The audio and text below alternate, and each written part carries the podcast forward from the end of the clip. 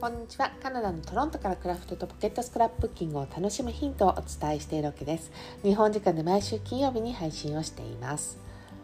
えー、日本と比べたらですね笑っちゃうぐらい涼しいと思うんですけれどもここ数日ねあのとってもあの蒸し暑い日が続いているトロントなんですよ。で今ちょうどねなんかこう外が急に暗くなっちゃってあのコロコロ言い始めてるんで雷の音が入ったりするかもしれないですけど、まあ、そんな感じでなんかこう気温が高くなってるというか、えー、なので我が家もね冷房をつけました、えー、トロントのね夏ってやっぱり涼しいから日本のこう夏のようにですね毎日毎日こう冷房をガンガン効かせるみたいなことはねなかなかないんですけれどもさすがにね今週暑くて冷房をつけました。でまあ、こんな感じで気温が上がっていいお天気がこう続いたりすると、えー、今年家庭菜園をねしてるっていう配信をしたと思うんですけれどもあのお野菜がねぐぐっと成長しましてでその中でもしそがすごいことになってて 消費しないとねたまる一方なんですよ。でこの前あの和風パスタっていうのを作ってその上にこうたっぷりとしそをのせていただきました。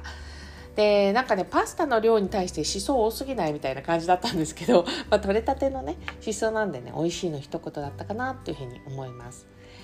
で今回で190回目の配信となります。今日はですねここ数ヶ月でやめたものそして始めたものこんなトピックでお話をしたいなというふうに思います。で取り上げるのはハンドソープです。で今まではねお店でこう、えー、容器に入れられて売ってるのも使ってたんですけれども、まあ、それをやめたんですね。って言っても、まあ、あの私あのハンドソープを使わなくなったということではなくて、えー、違うタイプのものを使い始めました。で代わりに使い始めたのがタブレットタイプのハンドソープです。で私使ってるのはあのアメリカのブルーランドというブランドのものを使っていてでこのブルーランドさんってねまず容器売っててハンドソープ用の容器っていうのを売っていてでまあこれあのこうポンプ式の、えー、容器で、まあ、そこを押すと泡泡のねえー、そあの石鹸が出てくる日本だとたくさんあるんじゃないかなと思うんですけどあのそういう形のものを売ってて、えまあ、冒頭に載せている、え、丸い、え、このタブレットっていうのも、え、たくさんそこのブルーランドさんから買いました。で、えー、この容器の中にまあお水を入れてですね、えー、その手に持っているタブレットをポトッと入れて、えー、溶けるまで待ったらばあとは使い方は普通のハンドソープと一緒になります。で、え、まず見て分かるようにですねこんなちっちゃいんで、えー、場所はもうほとんど取らないですよね。であと容器に関してはうちあの使うところ分の数プラス1個多く買ってるんですよ。でどっかのやつがなくなった時に、えー、その余分のやつを出してきて、えー、普通にハンドソープを作って、えー、入れ替えて今まで使ったやつを、まあ、洗ってですね、え乾かすというこういうサイクルにしてます。で実はねあのこのブルーランドってハンドソープ以外にもですね、えー、掃除用品っていうのも売ってるんですよ。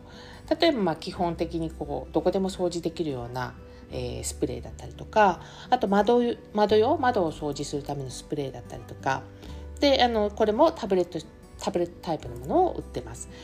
ただあの私今まで使ってたやつがまだ残っているのでえー、そのスプレーは買ってあるスプレーっていうか、まあ、タブレットスプレーのセットなんですけどもそれも買ってあるんですけども、えー、以前のものまだ残ってるからこれ使い終わったらね、えー、タブレットタイプのものに切り替えようかなというふうに思っているところです。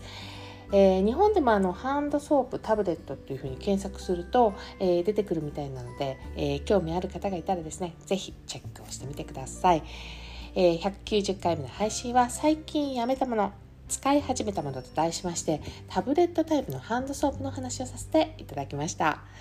最後まで聞いていただきどうもありがとうございます。また次回の配信でお会いしましょう。カナダ・トロントから OK でした。